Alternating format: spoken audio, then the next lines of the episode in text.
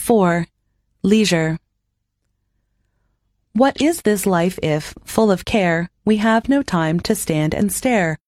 No time to stand beneath the boughs and stare as long as sheep or cows? No time to see, when woods we pass, where squirrels hide their nuts in grass? No time to see, in broad daylight, streams full of stars like skies at night? No time to turn at beauty's glance and watch her feet, how they can dance? No time to wait until her mouth can enrich that smile her eyes began. A poor life this is if, full of care, we have no time to stand and stare.